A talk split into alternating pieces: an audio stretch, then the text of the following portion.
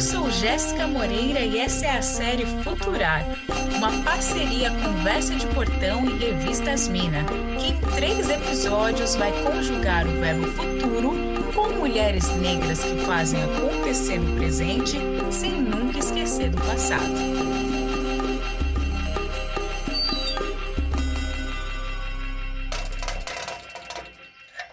Se você viveu na década de 90, provavelmente viu aquele desenho Os Jetsons que mostrava uma família do futuro e uma animação com uma realidade super tecnológica. E nela, quem cuidava das tarefas domésticas era uma robô. Isso mesmo, uma robô no feminino. Curioso, né? Pensar que até no imaginário de um futuro tecnológico, quem é responsável pelas tarefas de cuidado é uma figura feminina. Mas voltando para a realidade, como é que você imagina que vai ser o futuro das tarefas de cuidado? Será que vai ser tudo automatizado? Depois de refletirmos sobre como será o futuro do meio ambiente no primeiro episódio dessa série, agora vamos caminhar por Pernambuco e São Paulo para entender como o trabalho de cuidado das mulheres negras move toda a sociedade, no passado, no presente e no futuro. Vamos lá?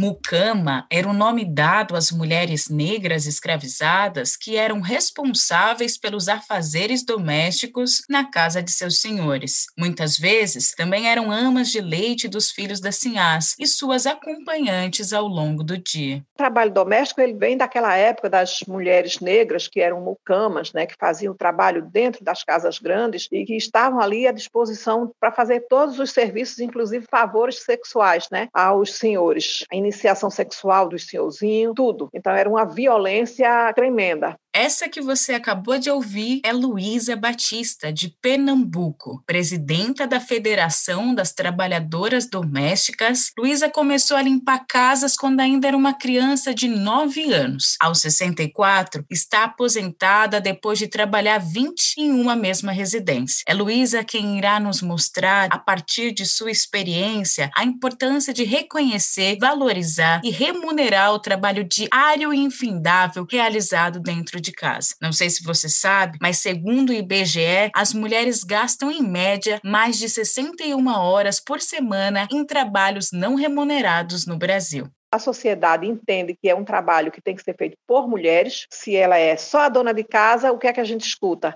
Ah, fulana não trabalha não. Se ela não tem um trabalho, se ela não tem um, uma pessoa para ajudar ela nas tarefas domésticas, ela é que faz tudo. O que a gente costuma ouvir das pessoas é: ah, fulano não trabalha. É um trabalho não valorizado, apesar da importância que ele tem, né, na organização social. Cozinhar, lavar, passar, amamentar. Essas atividades, entre várias outras, são invisíveis para a sociedade, mas são elas que garantem o crescimento da economia de qualquer país do mundo. Afinal, qualquer pessoa que produz riquezas teve alguém que garantiu seus cuidados da infância até a fase adulta. Esse trabalho não visto equivale a pelo menos 11% do PIB, produto interno bruto, que é a soma de todas as riquezas do país. O cuidado cuidado exercido principalmente por mulheres gera mais riqueza ao país do que a indústria de transformação e a agropecuária, como mostra a ONG Fink Olga em levantamento realizado em 2020. Ou seja, o mundo e toda a economia tradicional não se sustentariam sem o trabalho cotidiano dessas mulheres. Mesmo assim, essas atividades são desvalorizadas e não remuneradas, o que no Brasil se conecta profundamente ao resquício da escravidão que Luísa nos falava e ao machismo enraizado em nossa sociedade. Essa economia do cuidado, ela tem muito a ver com o machismo, né? Com o que a sociedade que vem se perpetuando ao longo de séculos, de décadas, onde o papel da mulher é sempre aquele: manter a casa limpa, organizada, os filhos tomando banho, os filhos na escola, os filhos com o dever feito e principalmente gerenciar, administrar tudo que é colocado dentro de casa, principalmente se ela não tem uma atividade remunerada, se o trabalho dela é só o trabalho na residência, né? Porque não podemos dizer que uma dona dona de casa não trabalha. Isso é monstruoso dizer que uma dona de casa não trabalha. A dona de casa trabalha e trabalha muito, porque tarefa doméstica não tem fim.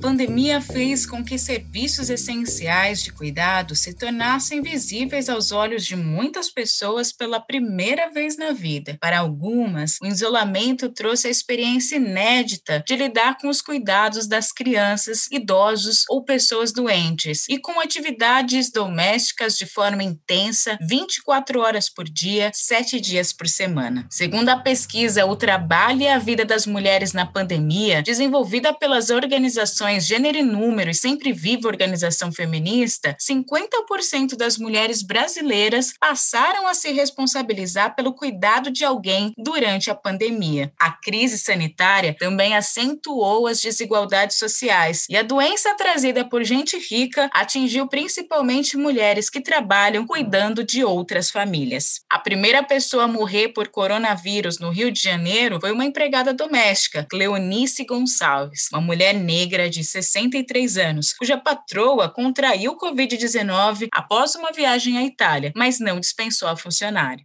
A primeira morte por novo coronavírus no estado do Rio foi confirmada agora há pouco. É uma mulher de 63 anos de Miguel Pereira, no sul do estado. Ela trabalhava como empregada doméstica. A patroa dela esteve na Itália, estava com a Covid-19.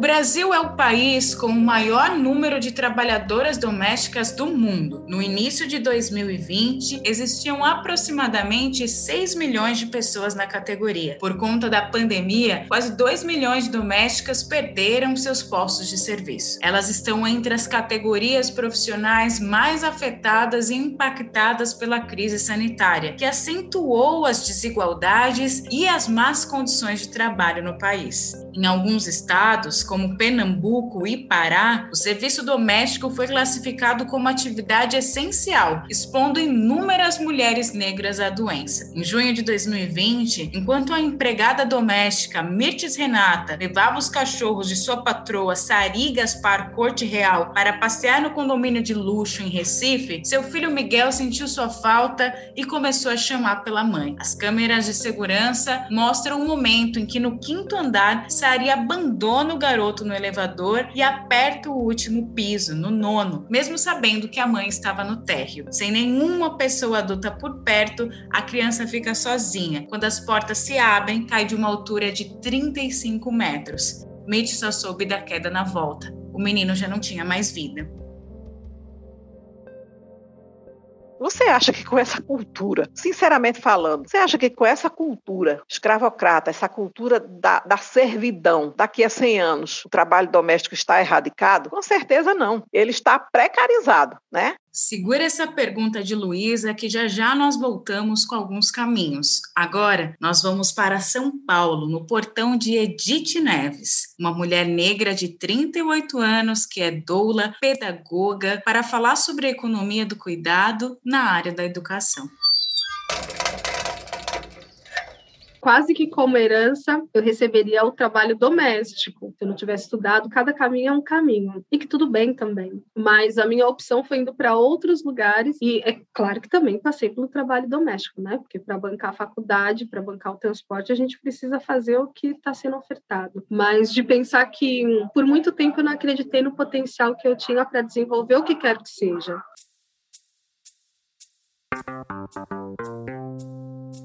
Mesmo de gerações diferentes, se tem uma coisa que une Edith e Luísa, isso com certeza são os sonhos de suas mães. Dentre os sonhos que a mãe de Luísa tinha para os filhos, o principal é que eles estudassem. Afinal, ela própria havia sido impedida pelos pais de aprender a ler e a escrever para não fazer carta para namorado. Olha só, reflexo de uma sociedade machista e patriarcal que até hoje persiste. Então, o sonho de mamãe era que os filhos estudassem. Mas, imagine uma família numerosa trabalhando no, no corte de cana, na agricultura, não para si, mas para o fazendeiro. Que sonhos a gente podia ter? Que sonhos a gente ia conseguir? Se onde a gente morava não tinha nem energia, né? Não tinha luz elétrica. Então, acho que é sempre um lugar de serviço que a gente, como mulher periférica, tem a primeira perspectiva de trabalho, infelizmente. Não que ele é melhor ou pior, mas a situação onde é posta esse tipo de trabalho não é uma das melhores para gente, né? Por isso que parece que a gente começa de um lugar que não é onde a gente gostaria. Mas eu acho que é um pouquinho isso, assim. E, e a minha mãe era uma mulher semi-analfabeta, ela sabia só escrever o nome, mas para ela era sempre importante que todos nós se formassem. Então, como ela nem chegou à, escola, então todos os filhos o colegial fizeram, só um que não. E aí a faculdade para ela foi esse extra. Mas ela sempre brincava com a gente de puxar a tabuada, de ir em todas as reuniões, de perguntar. Ela falava: Eu não entendo o que está escrito aqui, mas me fala o que, que ela está fazendo, como está fazendo. Então, ela trazia a perspectiva dela de estudo de vida para auxiliar, não lendo livros e não ensinando as letras, mas ensinando a vida, né? Que foi como a gente gente aprendeu também. Edith foi a primeira da família a se graduar. Pedagoga, doula e consultora familiar, em seu trabalho ela reflete sobre o cuidado desenvolvido pelas mulheres negras e as várias tecnologias ancestrais que foram passadas de geração a geração, mas que muitas vezes não foram olhadas como tais. Então, eu prestei História, Geografia, Pedagogia e Letras e passei em Pedagogia. Eu falei, é isso que eu vou fazer. Quando eu comecei, eu não sabia muito bem o que era, mas depois que eu entendi, eu não tinha dúvidas de que eu estava no lugar certo, assim, de que eu precisava fazer. O processo educativo, assim, esse lugar do acolher, historicamente, ele está sempre posto para o feminino, para as mulheres negras mais ainda, né? Se a gente for lá no, no início da, do contexto histórico, a gente vai ver as amas de leite, a gente vai ver as mulheres que educavam, que acolhiam e que não eram valorizadas. Ainda hoje não são. Para Edith, a gente precisa entender que não só as pedagogas, mas a totalidade do núcleo escolar é feito de mulheres educadoras, em sua maioria negras. É olhar para toda mulher que desenvolve um trabalho de cuidado com o outro, com a potência que isso carrega e reverbera na sociedade. Porque quando a gente vê aquela mulher que cozinha, que a gente chama de merendeira, ela é uma educadora em potencial, mas ela precisa acreditar no seu papel para dar conta de educar aquelas crianças, porque ela educa pelo que ela prepara. E o preparar já tem ali um monte de ensinamento e aprendizado. Depende do olhar atento que está para o novo, né, do que vai aprender ou não. Então, a instituição escolar, ela tem os mais diversos educadores em potencial. O afrofuturismo busca no passado e na ancestralidade as respostas para perguntas que podem construir um outro tipo de presente de futuro. Isso requer pensar não só no que temos de realidade hoje, mas no passado pré-colonial, no reconhecimento de saberes e soluções que as populações negras trazem de muito antes do crime da escravidão e que inclusive nos ajudaram a sobreviver a ele. Por isso, olhar os ensinamentos trazidos por essas mulheres e reconhecê-los como conhecimento científico e ancestral também é uma tarefa que tanto Edith quanto Luísa estão empenhadas em fazer. E eu acho que a gente precisa fortalecer um lugar de autoestima e autocuidado da mulher preta, para ela voltar a acreditar nela da maneira como ela é como ser, dela dar conta de acreditar que tudo que ela traz é válido nas histórias que ela ouviu e que ela ouve sobre as pessoas que são delas e colocar isso na prática cotidiana dela. Como sonhar um novo lugar da economia do cuidado sem romantização? Edith e Luísa não dão uma resposta única, mas acreditam que está na coletividade das mulheres negras alguns caminhos a serem percorridos. Ah, eu sou uma mulher muito esperançosa, Jéssica. Eu, eu gosto de sonhar. Eu acho que sonhar é sempre esse lugar de inspirar a vida, assim. Para mim, esse lugar desse futuro, eu, eu, eu nem sei se eu acredito no futuro, mas eu, eu gosto muito do presente. É o que eu posso fazer agora. Tá, tá ruim? Tá, tá mesmo, viu? Porque olha, eu vou te falar, nem devia falar de governo, mas hum, a hum. nossa situação tá de uma maneira que tá difícil. Tá ruim, tá péssimo. Beleza. O que, que a gente faz com isso? E o que, que a gente faz com isso agora? Será que a gente consegue se conectar? Será que a gente consegue fazer de várias maneiras? Edith acredita que pensar em futuro é pensar também o fim do racismo em nossa sociedade, para que crianças como seu filho Ravi possam viver e viver seus tantos sonhos. Mas para isso é preciso agir no aqui e no agora para mim hoje, falando do futuro, eu não tenho como não falar do meu filho. Então, o Ravi tem oito anos. Ele começou uma pesquisa na escola que é sobre culinária. E aí ele já tem a rede dele, assim, que ele é bem articulado de certa forma, ainda bem. E aí ele começou a ligar para algumas pessoas para perguntar receita, para dar conta de responder a pesquisa. E todas as pessoas que ele ligou acolheu, recebeu, informou, ajudou, ajudou ele a escrever. Então é pensar o quanto no meio disso tudo, para eu educar o meu filho, eu preciso do meu quilombo todo. Porque se o meu quilombo não estiver conectado, meu filho não vai crescer sozinho. Então já tem um tempo que eu tenho pensado é, que para mim é válido o que é prático e o que agora. Porque outro dia Ana Paula Chongani disse uma frase que eu gosto muito, ela, ela tem urgência para todas as coisas, né, em relação ao racismo, em relação ao crescimento da filha dela. Não dá mais para a gente ficar vivendo da mesma forma como era antes, sofrendo racismo, violência, da maneira como os nossos filhos podem ser tratados, e a gente ficar esperando isso, essa violência acontecer para depois, não, é agora. Um dos sonhos individuais de Luísa era o de ver os filhos estudando e tendo uma profissão, o que já se tornou realidade. Mas ela ainda tem outros sonhos que se somam a outras, muitas mulheres, que são ou que foram empregadas domésticas assim como ela. Falando de uma forma coletiva, o meu sonho para o futuro é a gente ver os direitos trabalhistas ser resgatados, é as trabalhadoras domésticas ser respeitadas e ser valorizada, que é a categoria que eu represento, ter políticas públicas que possam garantir dignidade, né? E que esse racismo estruturante dentro mesmo do, do próprio governo ele seja combatido. Então é, é, muitos sonhos, mas sonhar não custa nada. E sonho que a gente sonha só é só um sonho. E sonho que a gente sonha com outras milhares e milhões de pessoas nesse país, eu acredito que é um sonho que um dia ele pode se tornar realidade.